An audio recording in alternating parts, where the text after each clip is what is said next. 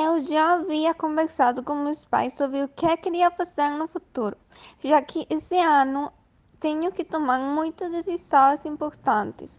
O ano passado não tinha pensado onde queria trabalhar ou o que queria estudar, não tinha pensado nada, nada planejado, nada da minha vida e tal.